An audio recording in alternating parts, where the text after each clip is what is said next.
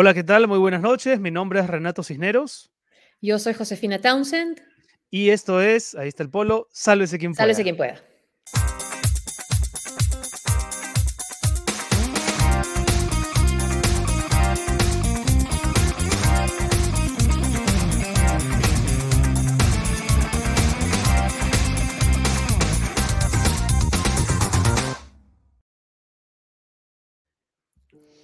¿Qué tal, mi querida Josefina? ¿Cómo estás? Hoy es viernes 5 de noviembre y estamos aquí listos en nuestro segundo programa, en nuestro nuevo horario de las 5 de la tarde, horario súper bailable, esperando que los peruanos que están en el extranjero también tengan la oportunidad de intervenir en nuestras conversaciones, entrevistas, con preguntas y comentarios. Y con nueva presentación del programa. Sí, con nueva presentación, así es. Estamos transmitiendo en vivo para Facebook, para Twitter, perdón, para Twitter, para YouTube suscríbanse al canal y también para Twitch. Y le aviso a toda la gente de Instagram que está viendo esta transmisión en vivo que se meta al canal de YouTube o, al perfil de Facebook para seguir el programa. Así que voy a desconectar esto y ya estamos. Em, bueno, a ver, antes de ir con las noticias y con los saludos, ¿qué tal? ¿Empezamos con los saludos o con los auspiciadores? Primero con, el primer saludo, con el primer saludo. sí, que ahí está, ya, que apareció por ahí. Lo ponemos de nuevo, ahí está. Mili Q. Hola, soy Mili Quiñones y los escucho desde Mallorca con ustedes. Soy el hielo que pasa en mi, Perú. Ay, qué lindo. Y bueno, el, cambio de horario te debe haber resultado mejor también, Mili. Qué bueno. Un abrazo, Mili. un abrazo. Estamos cerca. Gracias por vernos. Vamos, entonces, con, nuestros auspiciadores, estamos con nuevos auspiciadores y por supuesto estamos muy contentos de que confíen en el programa y, esperamos que, por supuesto, que, se queden mucho tiempo. Primero, gracias a UTEC, Tecnología e Ingeniería con propósito. ¿Se imaginan un mundo sin el desarrollo de la ciencia y la tecnología? Imposible. ¿Cómo hubiéramos podido sobrevivir a esta pandemia precisamente sin la tecnología y sin la ciencia?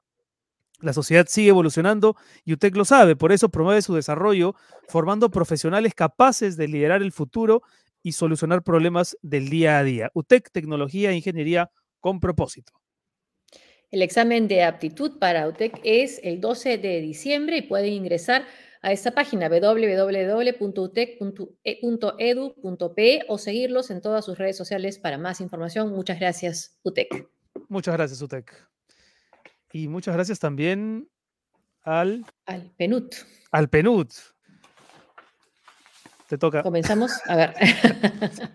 ¿Quieres aportar al Perú sin esperar a las elecciones? Ingresa a república.p, la primera plataforma en el Perú que impulsará las propuestas de la población para crear la agenda ciudadana.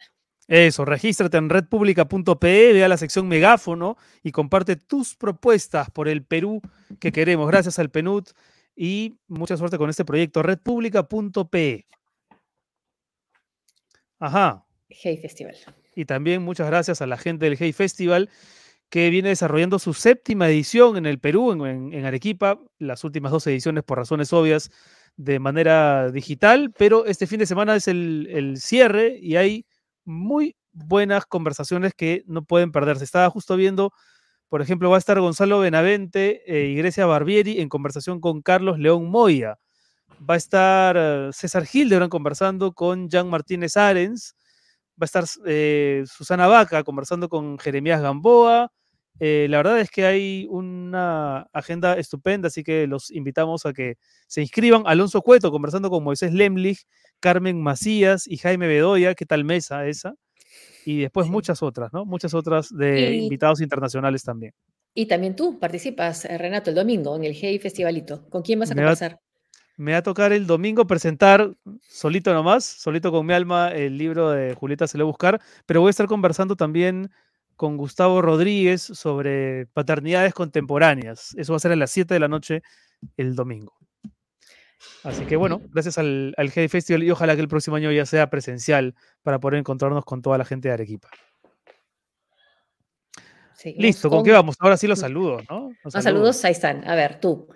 Emilio Horna, Rosenthal dice saludos desde Allentown, Pensilvania. Los veo siempre. Bendiciones y cuídense. Usted también cuídese, Emilio. Muchas gracias por seguir. Gracias. Desde Irlanda, Sara. Gracias, gracias, Sara. Perú. Un abrazo, Sara. 21. Un abrazo, Sara. También debe estar mejor en la hora para Sara, ¿no? Floria, mira. A ver. Primera vez que me, que me veo uno en vivo. Ah, Saludos desde Holanda. Holanda. Ay, qué bueno, qué bueno. Desde Porto Alegre, Iván. Nos ven Gracias, desde, Iván. desde todas partes menos desde Perú. Mallorca, Porto Alegre, Holanda. Madrid, Karim, Patricia Aguirre, Madrid. Madrid, hola, me permitirá unirme a algunos programas en vivo. Qué bueno, qué bueno. Un abrazo, Karim. Hola, saludos desde Lima. Ahí está Pati Rivas, tratando de adaptarme al nuevo horario. No es tan complicado, ¿verdad, Pati? Sí se puede, claro que sí. Margarita Ivonne Roel Mendizal. Buenas tardes, Renato y Josefina. Hola, Margarita, ¿qué tal? Eh, Go Caraco, o Go, sí, Go Caraco, ¿no? Dice, al menos no salen tarde como Moya. Le hacen fama de salir, fama de tardón tiene Moya, ¿no? Pero lo su esperan, sus seguidores lo esperan, lo esperan, sí. Juan Francisco Sánchez Villarreal, Renato y Josefina, saludos desde Piura. Saludos. Piura, un abrazo Hasta para la gente de Piura. ¿Por qué están dando SQPs de día? Dice Bruno Cuba Cáceda. Hemos cambiado de horario, Bruno, desde esta semana, desde este mes de noviembre. Hemos pasado a las 5 de la tarde para salir antes que, antes que otros. Así es. Y, y también darle la posibilidad a los peruanos que viven fuera de intervenir, comentar. ¿no? Desde Ica. Saludos desde Ica, un Gracias, abrazo. Un abrazo a, lo- a la gente de Desde. Lucila Tudela, Hat- Hattiesburg se pronuncia, Mississippi. Saludos, saludos. Gracias, Lucila. Gracias por seguirnos. Un abrazo, Lucila. Patricia, ¿qué tal? Un abrazo para Patricia también. Sí, Muchas gracias. gracias. Bueno, a los que nos están saludando, eh, como, desde como H. Rolmi desde Moyobamba, les recordamos desde Australia, Virginia Van por- les recordamos que pueden hacerse Patreons del programa en patreon.pe. Abrazo a Trujillo, Carlos Aponte. Y pueden también suscribirse al canal de YouTube y hacerse miembros premium para sostener el proyecto y que tenga larga vida, que es lo que todos queremos. Carolina está. Hola, Carolina. Hola, Carolina. Gracias, gracias. Desde Mira. Suecia. Desde Suecia, creo que es la primera vez que Carolina se comunica con Sí. nosotros. Felipe Malpartida desde Londres, estoy con ustedes, siendo las 10 de la noche en Londres, más temprano que aquí en España. ¿Qué, qué hora es en Madrid? De las 11, las 11 y 10, ¿no? Saludos desde Flora Home, Florida. Florida debe ser, me imagino. ¿no? Saludos de Desde San Juan de Miraflores, Cristian ¿qué tal? Hola. Un abrazo. Bueno, les vamos contando mientras seguimos leyendo saludos, como el de Eliana Carolina Guamaní desde Surquillo, al fin en vivo por primera vez. Mira, desde México. Son las cuatro, Pepe. Un abrazo, Pepe Pérez Vargas. Eh, vamos a estar conversando con la congresista del Partido Morado y de la bancada del Partido Morado Somos Perú, Flor Pablo. Vamos a estar conversando con una experta en ciencia de datos. Esa entrevista no se la pueden perder, tampoco se pueden perder la de Flor Pablo. Y vamos a cerrar conversando con Javier Fuentes León, el director de la película Las Mejores Familias, que acaba de estrenarse en nuestro país ayer. Y eh, apuntar lo que nos ha hecho uno de nuestros seguidores, Ellen, me parece, desde Chiclayo, que hay un incendio. Ah, caramba. tenemos ahí el saludo. Bueno, y saludo también a Claudia desde Huánuco, sí. Desde Huánuco. Mi familia empezó en Huánuco hace varios siglos. Saludos de Saludos Chiclayo, acá está. Ellen, el Centurión, en donde se registra un incendio de más de seis horas, a pesar de los esfuerzos del cuerpo de bomberos. Gracias por contarnos, Ellen, y ojalá que ojalá que se solucione pronto, que por lo menos puedan atenderlo los bomberos. Saludos desde el Cusco, Desde Diego Cusco, Diego. Añosa. Un abrazo, Diego. Desde Quito, Ecuador. Bruno, gracias. Bruno Montesinos. Bueno, ya tenemos Bruno. confianza para el gabinete, un gabinete con confianza. No sé si Pero con las justas, ¿ah? 68 votos. Yo pensé que iba a ser más apretado todavía, ¿eh? ¿Sí? pero no. Sí, sí, Bueno, lo- lo que Soledad, tampoco- Stevenson. Soledad. Lo que, o la soledad. Lo que tampoco fue sorpresa, aunque igual uno lo, lo piensa en frío y sí que impacta, es el hecho de que 19 congresistas de Perú Libre, que le dieron la confianza a Guido Bellido, ¿no? Al pre- a- cuando era premier, le hayan negado la confianza al gabinete de, de Mirta Vázquez. No deja de impresionar. ¿no? Guido Bellido, ¿no? Que no es Sí, izquierdista, el presidente Castillo. es un sindicalista básico, no sé si lo tenemos ahí. Los, Ahora, debe- ser el- sabemos quiénes, sí.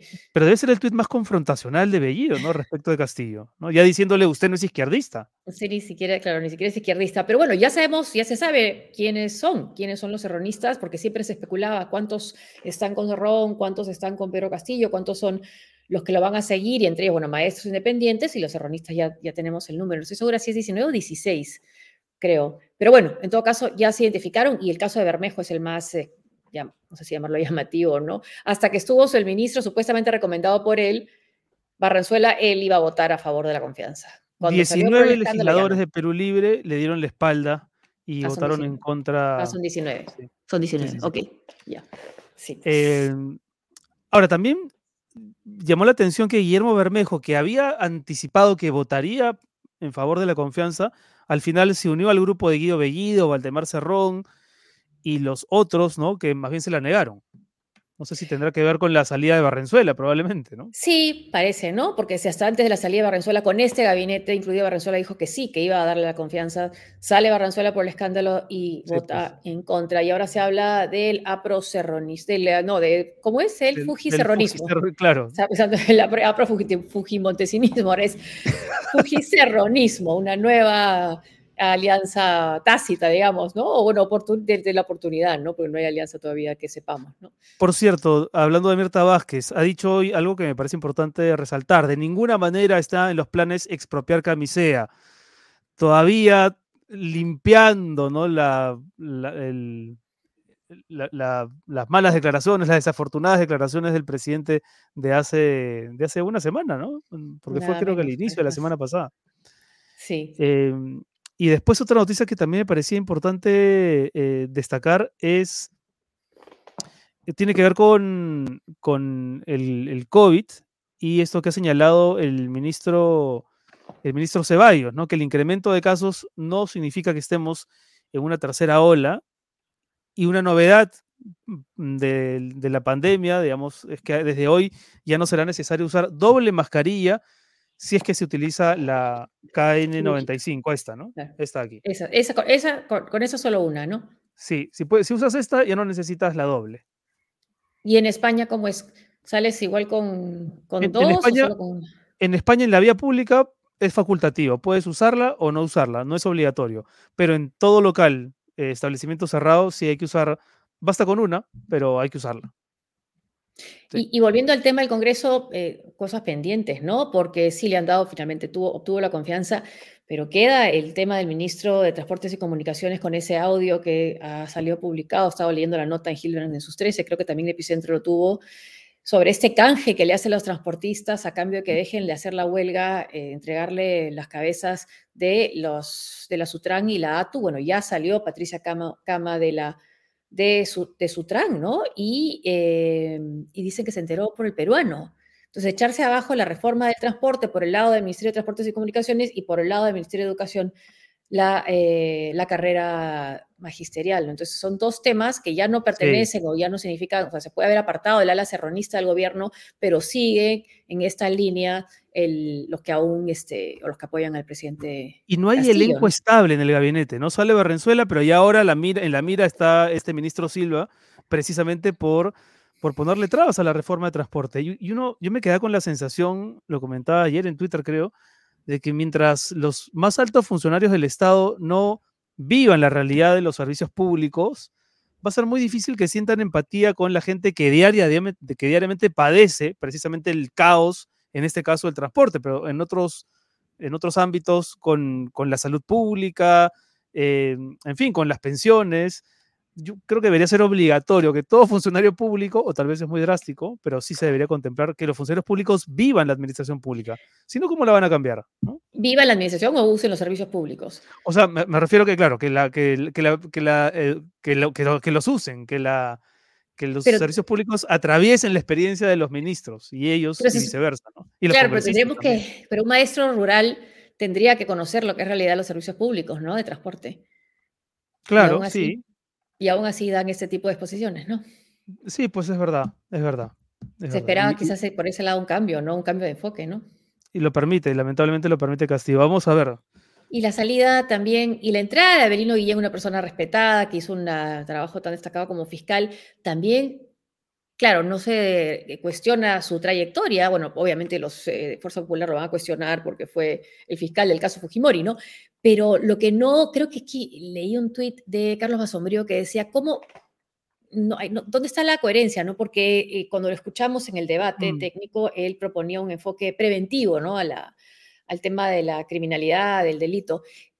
¿Y eso cómo va con la salida a las calles de las Fuerzas Armadas para participar en la seguridad ciudadana. Acepta, acepta el despacho justo cuando se ha hecho posible la, militarización de las calles, ¿no? Vamos a ver cómo resuelve el ministro. Y ojalá que los ministros vengan también al programa, ¿no? Porque algunos no quieren, solamente van a exitosa. Solo van a exitosa. Bien por nuestros colegas de exitosa, pero sí nos gustaría que también vengan a conversar con nosotros. Sí, de verdad que nos con los medios Con los medios nuevos, los medios que estamos en, en las redes, ¿no? Bueno, primera pregunta para Flor, Pablo, que ya está con nosotros y que va a hacer su ingreso estelar en Cuesta de Segundos. Ahí está, congresista, ¿cómo está? Muy buenas, buenas tardes. Hola, ¿qué tal? no me acostumbro al nuevo horario. primera pregunta. Ah, me, parece que su, me parece que su micrófono está apagado, congresista, porque... Yo sí los escucho. Ahora sí, ahora, sí. Perfecto. Ok. ¿Existe, ¿Existe o no existe el, el fujicerronismo?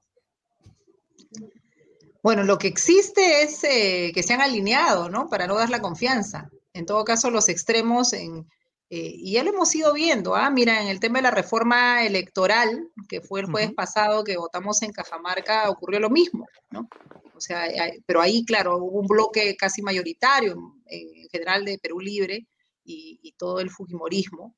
Eh, en este caso ha sido la evidencia, no solamente es la, junta de los extremos, sino también pues la división del propio partido de Perú Libre en la votación y el respaldo al presidente, ¿no? Entonces creo que van apareciendo varias coincidencias que, muestran eso, ¿no? Que ahí los extremos tienen agendas eh, compartidas, ¿no? Mm. Y, y, al momento de dar la confianza, ¿Qué, les ha costado a ustedes, quizás más? Eh, lo, que se supo del ministro Silva de Transportes o los planes del ministro de Educación? Mira, creo que lo primero que nos, eh, nos generó una, una, situación de cuestionamiento, porque nosotros ya habíamos anunciado nuestro voto a favor, saben que se postergó pues eh, la confianza por, por, el lamentable fallecimiento del, colega Herrera, em, Y, y, ahí apareció el tema de Barrenzuela, ¿no? Y creo que lo primero que tenemos que, para nosotros era complicado el hecho, por ejemplo, que no tomen una decisión respecto al ministro, al ministro del Interior, ¿no? Y creo que el primero en que le, ha dado la confianza a la Premier ha sido el presidente al hacer ese cambio, ¿no? Yo creo que eso ya planteó, ¿Cuánto le tomó? efectivamente, se demoró muchísimo. Nos, para nosotros era muy complicado. Nosotros estábamos evaluando, como los tres congresistas del Partido Morado, el tema de la confianza en ese escenario. Afortunadamente vino un escenario de cambio que afirma también la, el liderazgo de la, de la Premier, nosotros confiamos, creemos que, que, la Premier es pues quien tiene en este momento creo que una responsabilidad tremenda respecto a, a, generar un equilibrio, una moderación en el gobierno, ¿no? Venimos creo que en estos meses muy, muy, muy, muy complicados y de hecho eh, aparecen los audios del ministro de Trabajo. Nosotros estamos planteando que se invite al ministro de Trabajo, eh, perdón, al ministro de, Transporte, el de Transporte y Comunicaciones, me corrijo, que se invite a la comisión. Estamos viendo incluso la posibilidad de un pliego interpelatorio, eh, mm. porque ahí voy a usar la frase de, de mi colega Susel Paredes, ¿no? Ayer en su presentación cuando decía la carne viene con hueso y de hecho hay un hueso ahí en el gobierno de algunos, eh, algunos ministros que lamentablemente eh, tienen este tipo, mira, aquí creo que reconocemos todos que este es un gobierno de izquierda, pero no podemos admitir. todos no, todos no, porque Guido Bellido dice que no, por ejemplo. Claro, bueno, él, y a la izquierda negando a la izquierda, bueno, ya ese es otro tema eh, complicado del escenario también político, de la división propia del partido gobierno, eh, pero este es un gobierno de izquierda, ¿no? Y uno asume eso, pero creo que sea de izquierda o de derecha, uno no puede usar el gobierno mm. para preventas, para aprovecharse del Estado, para coparlo. Eh, y para llevar pues cuadros que no, que no tienen eh, un manejo no solo en la gestión, sino en las cualidades de, idoneidad, ¿no? De, limpieza y corrección que se necesita para estos puestos de servicio. ¿no? Entonces creo que las declaraciones son tremendas, pero lo del y ahí lo que me decías del ministro de Educación también preocupa, ¿no? O sea, eh, y no preocupa su origen sindical. A mí lo que me preocupa son sus declaraciones. Yo le he dicho, yo espero que en estos días se corrija y sea firme en, en cuáles son sus planteamientos respecto a la reforma docente. Hasta ahorita hay la entrevista que ha dado, las comunicaciones eh, que, ha, que, ha, podido mencionar, pero en concreto las mm. evaluaciones siguen en el cronograma, siguen en el presupuesto. Yo he hecho la averiguación en el Ministerio de Educación Una consulta antes, de, ahondar en el tema educativo. Quería referirme solamente al, ministro Silva en un sentido. Si él persistiese en estas decisiones tan polémicas, tan cuestionadas que ha tomado, ¿no? De prolongar por 10 años la licencia,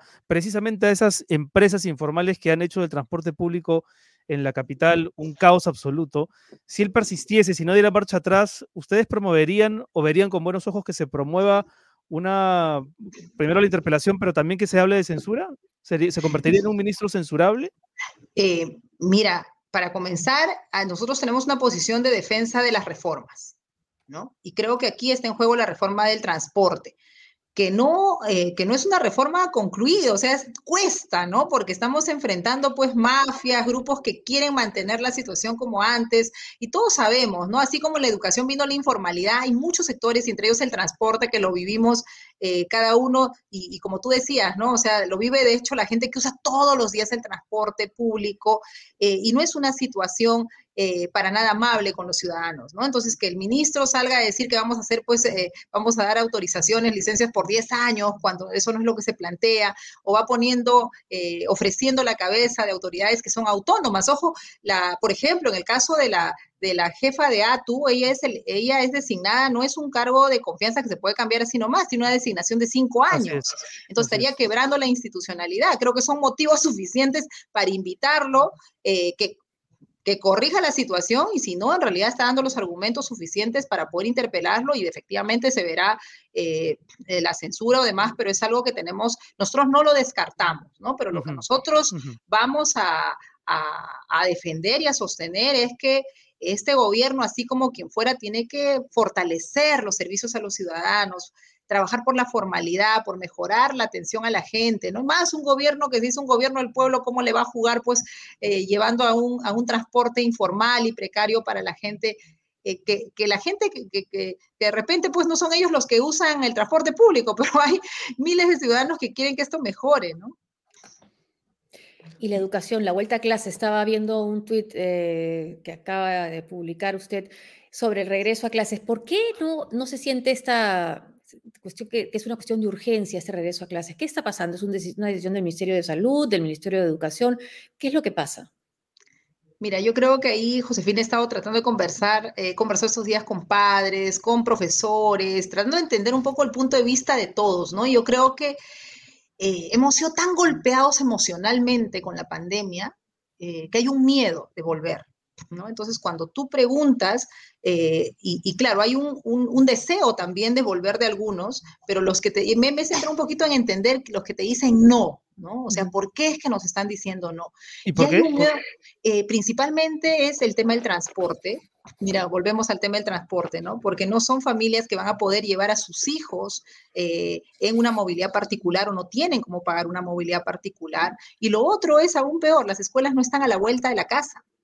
Entonces hay que, hay que hacer una inversión en el, en el transporte de los niños, de los adolescentes a sus colegios, pagar un mototaxi, mira, de la zona alta Vía María del Triunfo a la parte baja son ida y vuelta cinco soles. Pero usted diría que son, más los padres que no quieren que sus hijos vayan por miedo, no son más, no son una mayoría los que sí quieren que vayan, a pesar de... Mira, hay, depende, depende los, los, grupos con los que hablas. Yo creo que hay una, hay, hay, hay, hay como, por eso, que todos quieren que sus hijos sigan estudiando. Ojo, todos quieren, y te contaré experiencias de verdad admirables que he visto en, el, Lima Sur y en todo Lima, de, las señoras de las ollas comunes organizándose en espacios de estudio a la espalda de, sus, de, los espacios donde cocinan para que, poniendo un internet, muchas veces con financiamiento de la propia comunidad o de una ONG de la parroquia, todos quieren que sus hijos sigan estudiando y sigan estudiando en contacto con otros niños. Ahí está el acuerdo. El tema de, la, de volver a la escuela vienen con otros elementos y ahí hay la responsabilidad del Ministerio de Educación, por ejemplo, de pensar un programa de transporte escolar. O sea, no podemos pensar la educación en zonas urbanas, por supuesto, y también hay que evaluar en zonas rurales, pero en la ruralidad ya el año pasado comenzamos con, más de 5.000 escuelas. Entonces, creo que el punto en común es que todos quieren que sus hijos sigan estudiando y hay mucha preocupación porque hay, mira, eh, niños, en, aquí en, Lima nomás nos decían las cifras, cerca de 50 mil niños que no están contactados. Es decir, no es que no estén matriculados, sino que las maestras, los maestros no, los ubican. por el Zoom, no, no responden a los mensajes de texto, no saben no, tienen, claro, no, tienen un celular, o sea, el papá se lleva el celular a trabajar, la mamá. Entonces, estamos en una situación de mucha precariedad donde los más pobres son los que pagan la mayor factura, no todos, mm. yo también tengo hijos chicos, o sea, el tema socioemocional, el tema de la convivencia, los aprendizajes, efectivamente todos están siendo afectados, pero a quienes le pasa la factura más grande es a nuestros estudiantes de las zonas más vulnerables, de las zonas más empobrecidas del país. Entonces, si tenemos como común acuerdo, padres, profesores, todos, que la educación siga, es decir, que los niños los estudiantes, los adolescentes sigan estudiando, los jóvenes, y aquellos que han salido, que han dejado de hacerlo, vuelvan, pues hay que ver mecanismos, y ahí creo que estamos fallando. Eh, tenemos que ver, por ejemplo, estrategias como transporte escolar, tenemos que ver estrategias como refuerzo, es decir, aquellos que se han quedado atrás, cómo hacemos para nivelarlos, cómo hacemos para acercar servicio educativo. Esto que están haciendo las madres de familia en las ollas comunes de poner un espacio al costado de sus No lo hace el Estado, lo hacen Exacto, pero eso nos está dando una, una señal, nos está diciendo, ya, este colegio que conocíamos que estaba como a 20 cuadras, o sea, de repente no puedo ir ahí eh, pero sí pensemos como unos periféricos de la propia escuela, ¿no? Con personal adicional. Entonces, es momento de verdad donde tenemos que pensar de manera distinta, pero hay que poner ese retorno, sea el espacio que conocemos o ahora. pero, pero ese, miedo, ese miedo del que usted nos hablaba, digamos, ¿hasta dónde está justificado? Porque, digamos, hay un alto porcentaje de profesores que ya han sido vacunados en, En, muy pocos países del mundo las escuelas representan focos de contagio realmente preocupantes. Entonces, ¿es un miedo basado en desinformación, diría usted? claro, también. ¿Cuánto hace el Estado para, para, que ese miedo no permanezca? ¿no? Y ahí nos falta una campaña intensa desde la, la autoridad la, más alta autoridad, el presidente de la República, la premier, el ministro.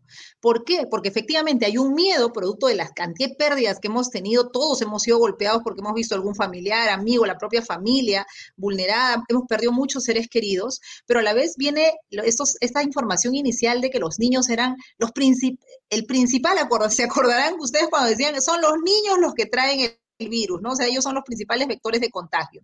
Eso es algo que se ha quedado, se ha quedado que la escuela es un punto de contagio y a estas alturas ya hay evidencias, ya hay estudios, así como ya ahora podemos vacunar a los niños, a los adolescentes, ya se sabe que no es así. El principal punto de contagio no es la escuela. Hay una serie de información, así como hubo toda una campaña antivacuna, que lamentablemente nos, hizo mucho daño, así también se ha generado una desinformación respecto a lo peligroso que es eh, volver a la escuela por el contagio, cosa que no es cierta. Y, y, lo puede demostrar la propia experiencia nacional. Nosotros, el país ha abierto el año pasado 5.000 escuelas rurales y efectivamente hay casos de contagio, sí, porque estamos en medio de una pandemia. Pero si casi todo lo demás está abierto. Así es, si se siguen los protocolos, el, Ministerio de Salud ha avanzado en tener estos equipos que van de respuesta rápida, que hacen la detección, se hacen los aislamientos. Efectivamente, la escuela va a abrir y si hay un caso de contagio va a cerrar también y se va a respetar el protocolo. Pero no es motivo para estas alturas. Mira, Colombia, que tiene los niveles de vacunación similares al nuestro, eh, con el cual nos podemos comparar, porque hay países que tienen un nivel de vacunación mayor, están en 60% de apertura de, apertura de, de, colegios, 60%, y, y, van avanzando. Y nosotros estamos, mira, pasando poco más del, del 11%, ¿no? De servicios, o sea, de colegios abiertos. ¿Y eso a cuántos está beneficiando? 5% de estudiantes, ¿no? Entonces, estamos pues bajísimos. Si fuéramos avanzando así de 2%, de 1%, como estamos haciéndolo, no vamos a llegar al 2022 y la verdad que yo felicito ayer la Premier, nos ha dicho 100% de retorno a marzo 2022. A marzo. A marzo del siguiente año. Pero eso significa que ya no falta nada, ¿no? Estamos acá que, hay que comenzar a hacer las cosas ahora. Algunos dicen, pero si es a marzo, ¿para qué piden que volvamos ahorita en, en, en, noviembre y diciembre? ¿Por qué? Porque hay que ir, pues, una, perdiendo el miedo, probando los protocolos, poniendo en operación los colegios. Imagínense si vamos a esperar a marzo para recién decir, ahora sí comenzamos a ir a la escuela. Tenemos que comenzar a ir, porque la mi propia escuela tiene que probar los, los protocolos, los horarios, van a ser manejos muy distintos de organización en la escuela, de formas de enseñanza. Pero, pero, para usted, ¿quién es el responsable de que estemos en noviembre y que no se haya vuelto a clases cuando hay casinos, restaurantes, gimnasios, toda la, la cadena, digamos, económica está marchando, bien por eso, pero la señal es pésima. Entonces, sí, que no hay ese mensaje que es urgente. Exacto, ¿no? Pero ¿quién es el Mira, yo creo que comenzamos. ¿El ministro de Educación? Yo creo que comenzamos eh, los años pasados entre el gobierno de transición dando varias señales. Comenzamos la rural, los protocolos. Lamentablemente en el cambio gobierno, ¿no? Y hay que decirlo así con todas sus letras, hemos perdido la perspectiva de la urgencia, ¿no? Entonces se siguió con este mensaje inicial de que era voluntario. Ahorita, y eso lo ha señalado también la Premier, ya no es voluntario, es, tiene que ser obligatorio el retorno. Imagínate las universidades, los chicos, los jóvenes ya están yendo, pues se han abierto diferentes espacios de, entretenimiento también para los niños y las escuelas, los colegios no abren para los niños y adolescentes, no abren para los jóvenes, los institutos, las universidades. O sea, tenemos que cambiar ese enfoque y efectivamente acá hay una, un liderazgo del ministro, por supuesto, pero ojo, la educación es descentralizada. Aquí hay hay también un liderazgo compartido de los gobernadores regionales y de los alcaldes. Y mira, tenemos al gobernador, por ejemplo, de Cajamarca, para también hablar de los buenos ejemplos. Él anunció que el primer día útil de noviembre se iniciaba la apertura obligatoria en Cajamarca y lo están haciendo. Y lo están haciendo con los cuidados, con los protocolos, coordinando con el Ministerio de Salud, con las familias, con los gremios, pero la autoridad tiene que dar, eh, ponerse delante y decir, se comienzan a hacer las cosas. Y yo creo que ese liderazgo todavía, mira, imagínate, van, en estos meses ya van dos ministros de educación. o sea, ¿qué liderazgo podemos tener con tanta inestabilidad? Yo espero que ahora, como dijo la, la Premier, ya le hemos dado el, el, punto de partida, que el arranque a, esta, a este gabinete, pues asuman las cosas con mayor celeridad y urgencia. ¿Qué se puede hacer desde el Congreso? Pregunta uno de nuestros seguidores.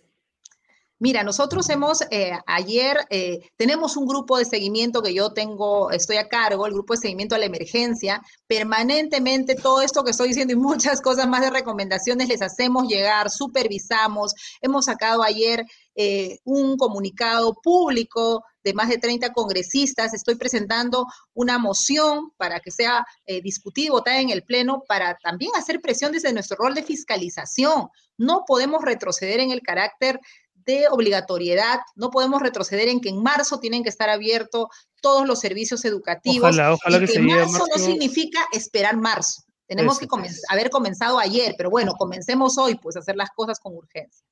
Congresista, muchísimas gracias por estar hoy con nosotros y darnos su opinión sobre todos estos temas. Muy, muy, muy interesante, muy importante también. Muchas gracias. Yo solo quisiera terminar diciéndoles que este jueves, por favor, estemos atentos, atentas. En el Pleno se van a votar dos dictámenes en mayoría que cambian la ley universitaria sobre el tema del bachillerato y sobre las condiciones de los profesores que ya desde el 2017 se le pide que tengan maestrías y doctorados para seguir en sus cargos y se está flexibilizando. Yo estoy planteando un dictamen en minoría que lo que plantea es recogiendo justamente la necesidad de los estudiantes, que el bachillerato no vaya hasta el 2023, solo hasta el 2022 y sea solo hasta ahí y recuperemos este carácter de que la universidad pues es para darnos capacidades de investigación, de juicio, de análisis y no renunciemos a lo que nos planteó la ley universitaria y no, no renunciemos también a tener profesores con eh, grados de maestría, con grados de doctorados que, que, lo que marcan es que tienen pues un avance en su desempeño. Así es que jueves, entonces, el jueves, este jueves en el pleno son temas polémicos, pero a la vez creo que hay que seguir defendiendo la ley universitaria y su propósito, que es una mejor educación universitaria para los jóvenes eh, que están en estos momentos en las aulas. Congresista Flor Pablo, muchísimas gracias. Gracias. Eh, por estar hoy en Sálvese quien pueda. Y cuando son las 5 con 36 minutos, vamos a darle el paso a nuestra siguiente invitada. Ella es Yamilet Serrano. Es doctora en ciencia de computación por la Universidad Nacional de Singapur. Josefina, ¿qué te parece? de hecho, es la primera. peruana o la primera peruana que tiene ese grado en la Universidad de Singapur. Es experta en verificación probabilística de softwares críticos, testeo y verificación de software, criptología. No, mentira, eso no, no. no llego a tanto. ¿Cómo estás, Yamilet? Muchas gracias por estar hoy en el programa. Buenas tardes a los dos. Muchas gracias por invitarme. A ver, ciencia de datos. Eh, estábamos pensando con Josefina hablar de la ciencia de datos, pero como parece una disciplina que todavía no ha echado muchas raíces en el Perú, ¿no? Por temas de infraestructura, de logística, en fin, eh, queríamos que tú nos cuentes cómo la ciencia de datos podría aplicarse para solucionar o por lo menos aminorar los déficits en, tantas áreas, ¿no? Por ejemplo, educación, ahora que hablábamos con la congresista Flor Pablo. Eh, según tu experiencia en Singapur y seguramente analizando otras realidades. En realidad, Renato, todos usamos ciencia de datos o todos interactuamos con ciencia de datos hasta cierto punto. Este, todo, nuestro día a día está yendo de técnicas de ciencia de datos. Y es, un poco por ejemplo, este, estamos ahorita generando muchos datos, ¿no? Josefina, tú y yo estamos detrás de un dispositivo. Eh, las personas que nos ven están en un determinado lugar geográfico con un dispositivo, si es móvil, es una laptop, están escribiendo por WhatsApp. En este momento hay un montón de mensajes que se están enviando, pero en realidad creo que hay que entender por qué la ciencia de datos se está volviendo tan importante. Y es porque los seres humanos, las máquinas y las corporaciones generamos datos de manera súper rápida. Tenemos mm. hasta el 2021 los datos digitales que hemos generado son alrededor de 74 zettabytes. Y solo para que tengan una idea, un zettabyte es como si nosotros almacenáramos una película en resolución HD que dure 36 mil millones de años, entonces de, horas. Entonces es súper, súper, súper, súper eh, rápido cómo generamos los datos. Ahora, la diferencia de hace muchos años, porque alguien se preguntará, pero generamos datos siempre. Sí, pero por ejemplo, ustedes tienen un montón de libros, ¿no? Antes almacenábamos los datos justo en libros, eh, después en los CDs, después subieron, vinieron las memorias y ahora muchos... sí, los disquetes también. Ahora todos trabajamos almacenándolo en la nube, que la nube esté en algún lado físico. Ahora cuando te ingresas a una clínica, un poco llevando tu pregunta, ingresas a una clínica o un hospital, te registran, tienes una historia clínica y lo que ha ayudado a la ciencia de datos es que puede analizar mucho más rápido lo que un ser humano lo haría, ¿no? El ser humano siempre es el inteligente, el computador solamente es lo que hace es ser veloz. Entonces, nos podría ayudar en diferentes aspectos. Ya nos ayuda un poco más en la parte de entretenimiento, cuando ya no estás haciendo zapping, zapping en el televisor y vas justo a Netflix, a una plataforma y sabe exactamente lo que él cree que te, gustaría ver, ¿no? y es porque he analizado incluso hasta las escenas en las que tú le haces, la, adelantas, o también las imágenes que te gustan. Pero todas estas sugerencias, ya sea en las plataformas o ya sea en en, no sé, en páginas comerciales, que uno tiene la sensación de que alguien te está espiando porque, ¿no? Saben, te llega un mail de pronto justo relacionado con la última compra que has hecho. Todo eso tiene que ver con la ciencia de datos. Exactamente. Todo eso, entonces, en, sí ya todos usamos ciencia de datos, ¿no? Incluso cuando recibes este, correos electrónicos y lo determina que es un spam, un spam, ¿no? Eso en realidad detrás está una técnica de ciencia de datos. Y, por ejemplo, ¿en qué podría ayudarnos la ciencia eh, de, datos en lo que es eh, la lucha contra los delitos, o sea, la seguridad ciudadana? Ya en algunos países eh, se utiliza como en la parte de criminalidad, pero porque los datos no solamente son texto, ¿no? Los datos son imágenes, los datos son videos. Entonces, puedes analizar, por ejemplo, los lugares que son más frecuentes, ¿no? Pero cuando decimos analizar, estás analizando por un largo periodo de tiempo. Entonces tú de repente sabes que en determinado rango, en determinada intersección, hay cierta frecuencia de tráfico de personas, de movilidad. Y cuando algo extraño sucede, la máquina te puede decir, alerta, algo aquí está pasando, ¿no? Entonces existe desde distintos puntos. O también lo que hace la ciencia de datos es extraer información, porque los datos son simplemente datos. Tú cuando le aplicas ciencia encuentras información y esto lo conviertes en conocimiento. Puedes detectar patrones, te puedes dar cuenta incluso de datos anómalos, de circunstancias diferentes. Es lo que hace cuando tú compras algo que está fuera de tu, de tu costo habitual, de tu vida y te llega un mensaje por si acaso has comprado algo, lo que ha hecho es analizar a través de un montón de datos y ha detectado que podría ser fraude. De la misma manera, usándolo en criminalidad, en seguridad, nosotros también podríamos detectar algunos actos que nos deberían llamar la atención y ahí el ser humano tomar la decisión.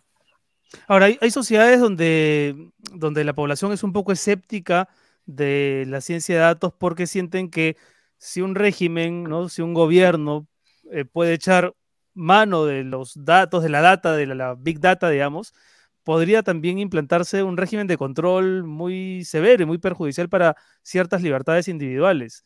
Eh, ¿Ese riesgo existe? ¿Es real? ¿O tú crees que es más eh, una paranoia?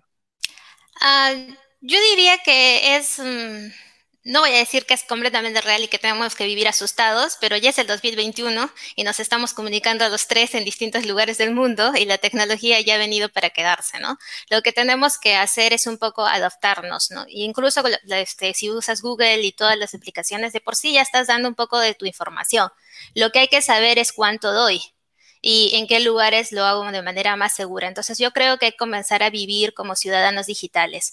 Entonces, más que tenerle miedo y escapar, no podemos escapar. Ya, o sea, la información se ha democratizado, ya, es la manera como debemos esa frase, esa frase, esa frase ya me dio miedo ya. Bueno, lo que dice Carlos, lo que dice Carlos Aponte, deberían aplicar la ciencia de datos a los CVs de los congresistas. Oye, sí, verdad, qué buen comentario. ¿Por qué no se aplica la ciencia de datos a las hojas de vida, a, los perfiles de los candidatos a ocupar un ministerio, ¿no? Por ejemplo. Se aplica incluso, por ejemplo, en conexiones de, de redes sociales y por ahora, por ahora, imagínense que lo llevamos a compras estatales, ¿no? ¿Quién compró a quién? Cuál es el cliente, cuál es el proveedor, y ahí podrías tú ver cuáles son las conexiones, ¿no? Más fuertes, porque usualmente esta persona es la que más vende, ¿no? Pues la Contraloría, la Contraloría debería tener, me imagino, debe estar aplicando ciencia de datos, ojalá. Seguro que se aplica, pero yo creo que lo que tenemos que llamar la atención, y lo, nosotros lo llamamos de la academia, es no ser solamente usuarios de la tecnología, sino también crear tecnología. Y nosotros queremos eh, crear profesionales que desarrollen tecnología, ¿no? No solamente recibamos todo, sino que también lo utilicemos y también tengamos una visión de futuro, pero de futuro como país, ¿no? Con ya desde un mundo y de una perspectiva tecnológica. Yamilet, muy interesante. Muchísimas gracias por estar hoy con nosotros explicándonos lo de la ciencia de datos y ojalá que no esté muy lejos el día en el que el Perú también se pueda usar tecnología para, para ese tipo de, cosas. Muchas gracias. No, gracias. a ustedes. Emilet Serrano, directora de la carrera de Ciencia de Datos de UTEC, ha estado aquí en el programa. Em, vamos ahora, José, a ver un tráiler. ¿Tú ya, viste la película? Sí, ya la vi. ¿Las mejores familias? Yo también ya la vi. ¿eh? Vamos a ver el tráiler y conversamos enseguida con su director, Javier Fuentes López.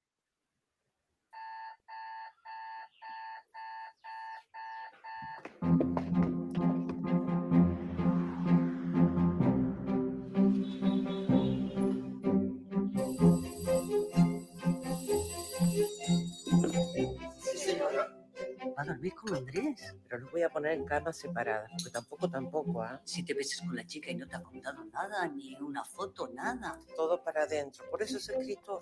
¡Mamá! Mamá, por favor, no vas a ir fumada al almuerzo de Alicia. ¿Tú crees que porque tienes plata puedes hacer lo que se te da la gana, no? Claro, hija, ¿en qué mundo vives? Florentina, ven por favor que los chicos me están volviendo loca. Las dos marchas han sido desviadas por la policía hacia barrios residenciales. Para mí la única solución para que esa gente aprenda es darle palo y bastante gas. O sea, para usted la solución es golpear a la gente. Hoy llegaron. Hasta hace tres semanas tú eras gay para todos ellos. Sigo siendo. Ahora eres gay con novio. Mis padres biológicos eran de aquí. Tus secretos son chancay de A20 comparado con el de... Ay, qué asco, por favor. Te recomiendo que te intoxiques con algo. Se viene una tarde inolvidable. Ay, no te creo. Dime que tú no sabías nada de esto. ¿Qué dijo? Tú no puedes decir nada de nada, ¿me entiendes? Yo también me sé algunos secretitos. ¡Deja eso! ¿De qué habla? De tu hijito adorado, ¿de quién más? Viene con toda esta bomba, la quiere tirar y se va.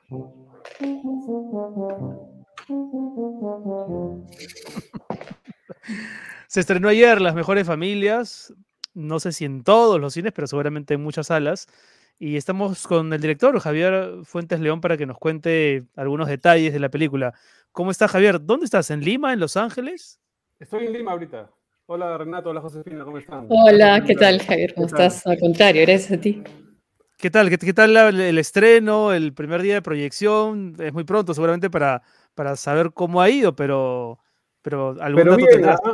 Sí, bien, bien. La gente, o sea, hemos salido con unos monstruos de Hollywood enormes, ¿no?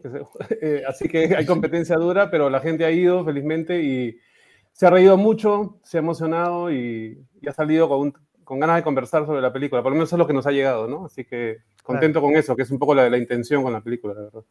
¿Cómo se en algunos distritos se habrá avergonzado, habrá dicho no. Probablemente.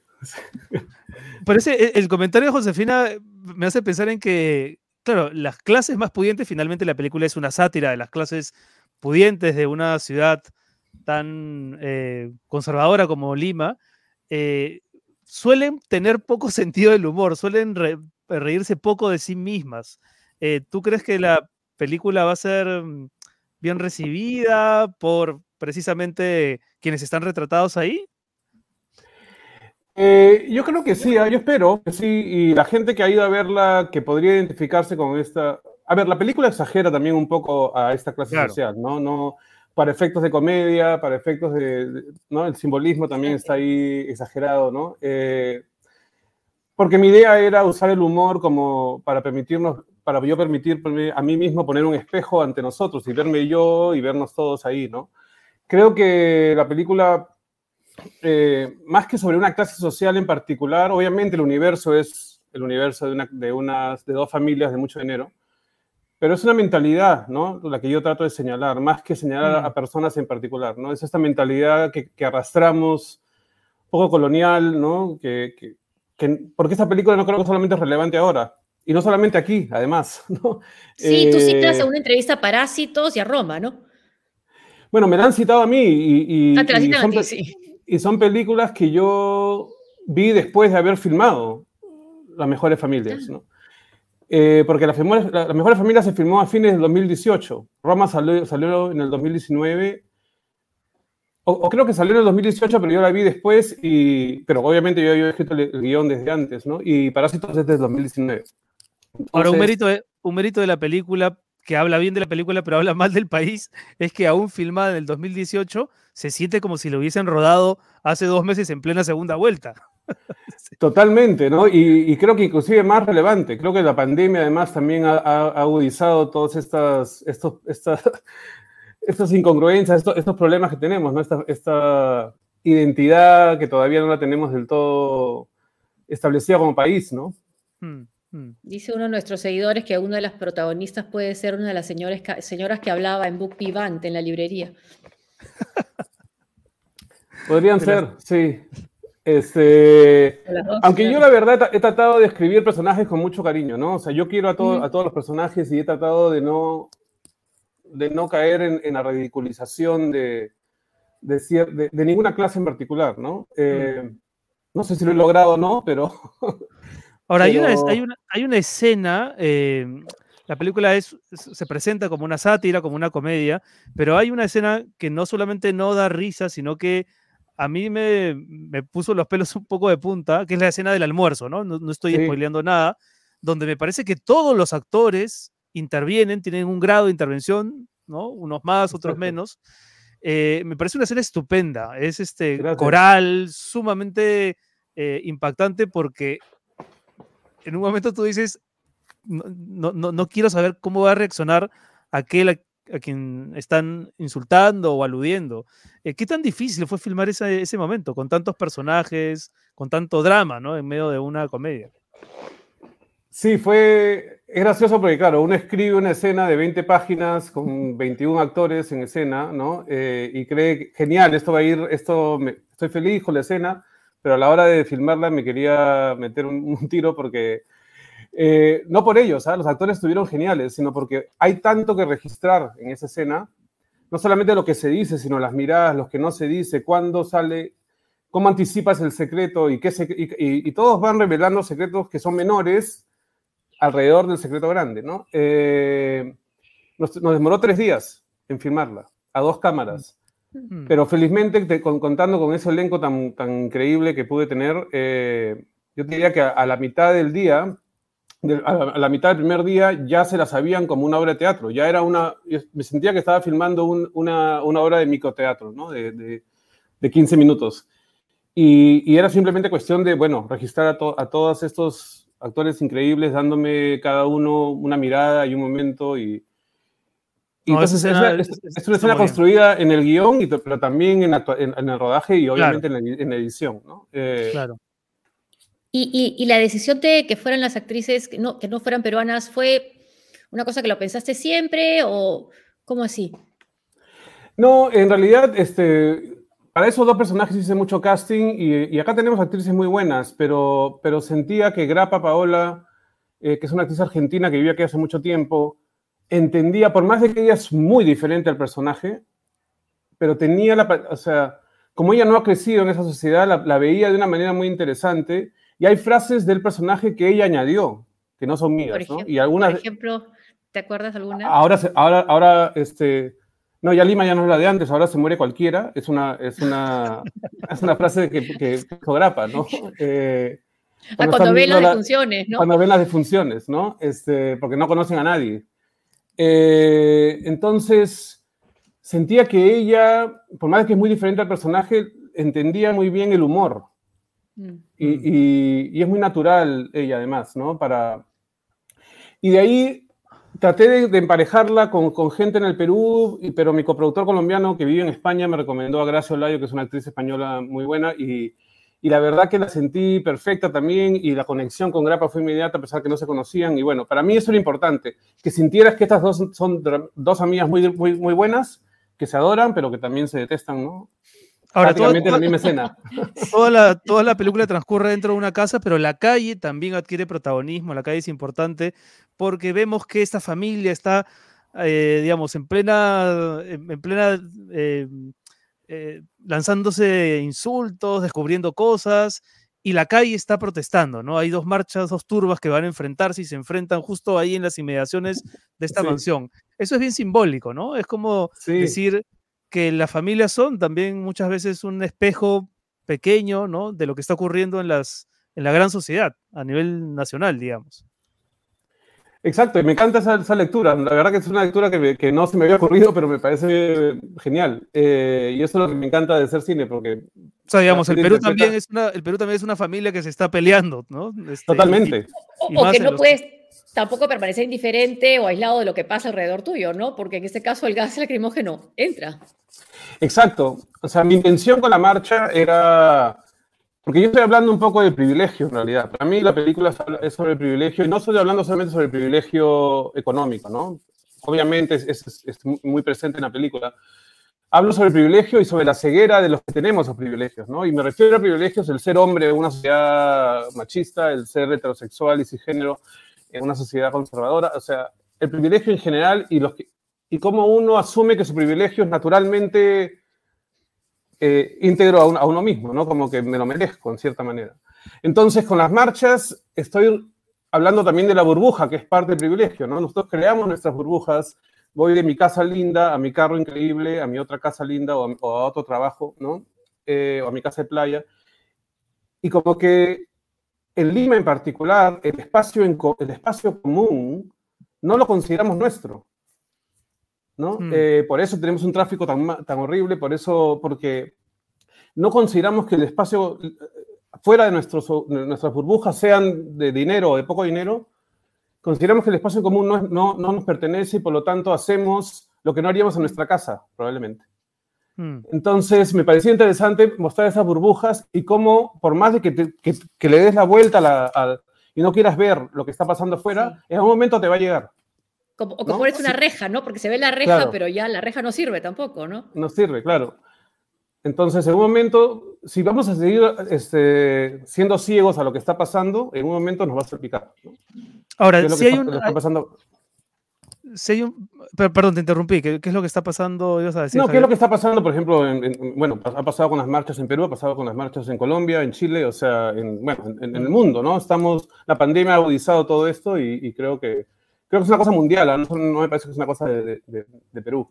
Ahora, y un esto es fenómeno antes de de la las fa- marchas de noviembre. Ay, perdón, pero sigue, sigue, Renato. No, no, un sí. fenómeno de las familias, eh, que era lo que iba a comentarte, eh, y que tiene que ver con las familias más adineradas, pero también con las humildes. Creo que toda familia en general, independientemente de su extracción social, eh, siempre tiene secretos, ¿no? Y siempre tiende a esconder los secretos. Creo que también la película habla de eso, ¿no? De cómo reacciona una familia cuando uno de esos secretos incómodos que ha estado mucho tiempo guardado sale la luz. Lo mal que gestionan las familias esas, esas heridas, ¿no? Este, porque no se habla de eso, pues estamos tan acostumbrados a, ocultar la basurita debajo de la alfombra que cuando sale una, eh, incomoda a todo el mundo. Totalmente, ¿no? Y creo que, bueno, los grandes dramas del mundo son son eso, ¿no? Eh, las cosas que- que escondemos y que no manejamos bien y el daño que hacemos a nosotros mismos y a los demás cuando no afrontamos la verdad, ¿no? Y por eso en la película las casas reales es donde se mantienen las apariencias y la casa de mentira de juguetes donde pasa realmente, donde todos son vulnerables, donde, donde, donde ahí dan riendas, ¿no? Suelta a sus, Se jalan de, las de las mechas. o a sus Sí. deseos en el pasado, ¿no? O sea, lo que voy es, la casita de muñecas es la de verdad, a final de cuentas. Claro, claro, Claro, claro. y para claro. pasar de una a otra hay que pasar por ese territorio Sí. liberado. Exacto. Y, y la Sí. campanita, ¿quién se, le, ¿quién se le ocurrió incluirla? Es ¿Por que yo he crecido están? con, yo he crecido Sí, con la con campanita campanita. más o, más o menos cercana, ¿no? Entonces, Sí. eh, que es un símbolo de, una, de un pasado, o sea, es un símbolo de, de- de- de haber crecido con un privilegio De que, coloniaje, total. claro, ¿no? Y, y es, bueno, y la pongo como símbolo, ¿no? Pero también me interesaba mucho también en la película no solamente hablar de los, de los prejuicios y la, y, y- y- y la ceguera al privilegio de los que son evidentemente privilegiados, ¿no? Sino por eso también en la película probablemente el personaje de Julie Reategui, que es la chica que viene de, de- de afuera, ¿no? La supuestamente de mente abierta, la cool, la europea, probablemente tenga la frase más dura de toda la película. Que yo te digo cuál es, porque la anoté. Somos igual a la gente que hemos criticado siempre. Sí.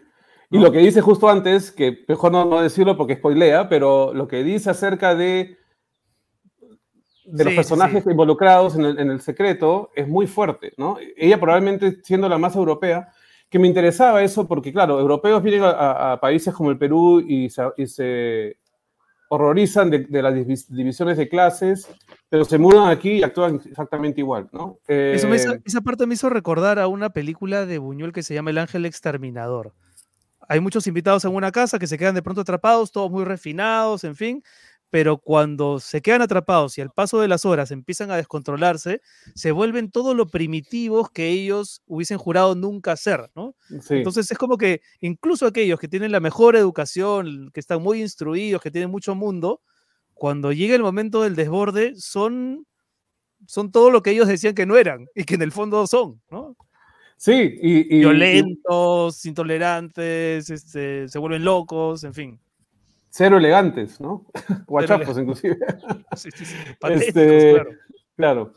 Eh, sí, es un te- no, bueno, obviamente cuando, la- cuando la situación se vuelve límite es una prueba muy grande de cómo realmente reaccionamos, ¿no? Con qué, si es con empatía o, o- o no, ¿no? Y, y eso lleva, a, a- bueno. Pero claro, Buñuel fue una, una inspiración, claramente, ¿no? Para mí, El Ángel Exterminador y El Discreto Encanto de la Burguesía eh, son dos de ellas, ¿no? Que, Sí. Bueno, Javier, muchísima suerte con Ay, la película. Sí. Una pregunta antes eh, para Sí. Javier. Estaba viendo que con el anuncio que has hecho de la serie de la, sobre la vida de eh, Pablo Guerrero, hay críticas sobre el actor que han escogido, que es Nico Ponce, Ah. para protagonizar a Guerrero. ¿Cómo las tomas? ¿Qué dices a quienes te critican o critican esa decisión? Lo que pasa es que me encantaría hablar de ese tema en otro momento porque no tenemos un contrato de confidencialidad con Netflix y no me permiten decir nada hasta que ellos no lo anuncien, ¿no? Eh, solo decir que, que Nico Ponce nos parece una opción muy buena, ¿no? Ideal para, para el personaje. Es un casting difícil y, y no ha sido a, a la ligera, ¿no? Y, y ya hablaremos eh, en un futuro sobre sobre cómo fue el proceso, pero en este momento no puedo hablar por cuestiones de Netflix, ¿no? Pero estamos contentos con, con Nico y, y- y lo está haciendo O muy sea- bien, la verdad, y creo que vas a aprender.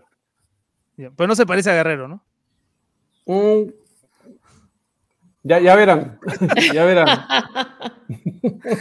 Bueno, Javier, suer- suerte con las buenas, con las mejores familias. Este, Sí. Vayan a verla, creo que está en todos los cines, ¿no? Y ya Eh, entrevistaremos pronto a Tatiana también, Astengo. Sí, vamos a Ah, qué bueno, qué bueno. Ok, Vamos a genial. entrevistar la, la próxima semana. Javier Fuentes. León, muchas gracias. A ustedes Gracias. dos, muchas gracias. Gracias. Gracias, nos vemos. Chao. Chao. Chau, chau. Bueno, ya que mencionaste a Tatiana, hay que decir que la próxima semana vamos a conversar con ella, pero va a ser un contenido exclusivo para los mi- miembros premium del canal de YouTube y los Patreons de SQP.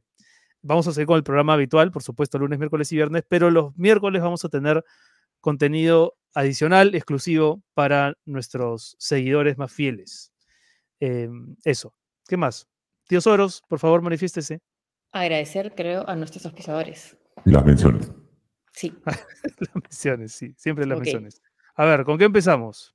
Con eh, UTEC. UTEC, eso es lo que yo estoy buscando justo ya. UTEC. Gracias, UTEC, por estar aquí en Sálvese quien pueda. ¿Se imagina un mundo sin el desarrollo de la ciencia y la tecnología? Imposible. ¿Cómo hubiéramos podido sobrevivir a esta pandemia, por ejemplo, sin ciencia y sin tecnología? La sociedad sigue evolucionando, UTEC lo sabe, por eso promueve su desarrollo formando profesionales capaces de liderar el futuro y solucionar problemas del día a día. UTEC, tecnología e ingeniería con propósito. Y recordar que el examen de, ap- de aptitud para UTEC es el 12 de diciembre y puede ingresar a esta página www.utec.edu.p o seguirlos en todas sus redes sociales para más información. Muchas gracias UTEC por auspiciarnos. Gracias, UTEC, y gracias también al PNUD. A ver, ¿quieres aportar al Perú? Sí, sin esperar a las elecciones. Ingresa a república.pe, la primera plataforma en el Perú que impulsará las propuestas de la población para crear la agenda ciudadana. Regístrate en redpublica.pe, ve a la sección megáfono y comparte tus propuestas por el Perú que queremos. redpublica.pe. Gracias, Penut. Muchas gracias. Y gracias también al Hey Festival.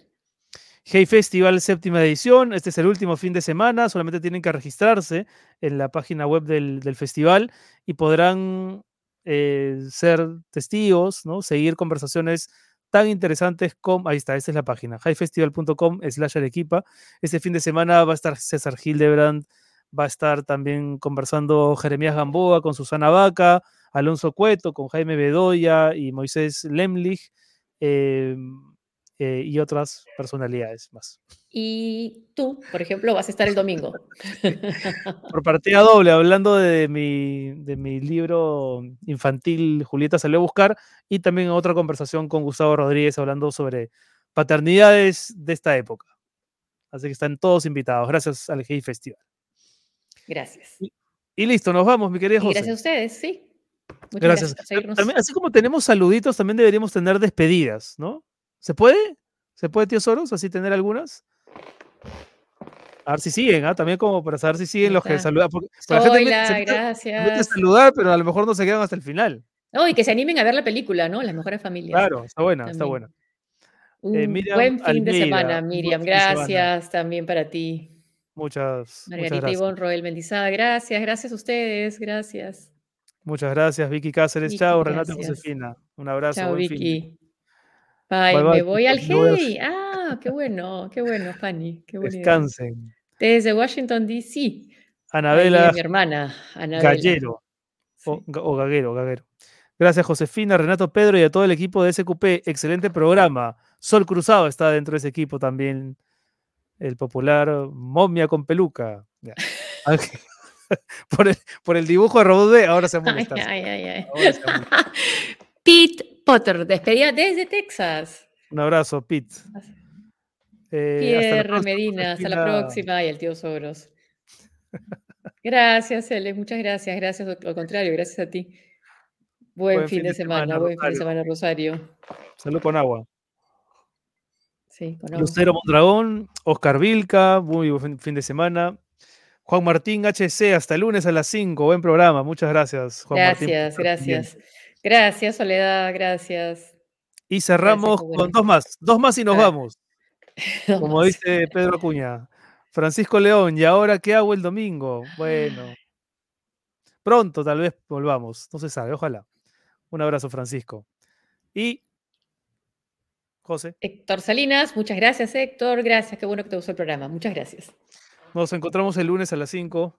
Chao, Eh, buen fin de semana. Igual. Chau, chau. Chao, chao, Renato. Chao. Chao, José. Chao. Chao, pues. Mientras otros te ocultaban la realidad, nosotros te mostramos a los protagonistas. Y hablamos con los que ven más allá de lo evidente, con los que la tienen clara. Nos la jugamos por la verdad y abrimos un canal de periodismo. Ahora necesitamos que te la juegues por nosotros. Solo buscamos la verdad. Y la verdad, hoy necesitamos tu ayuda.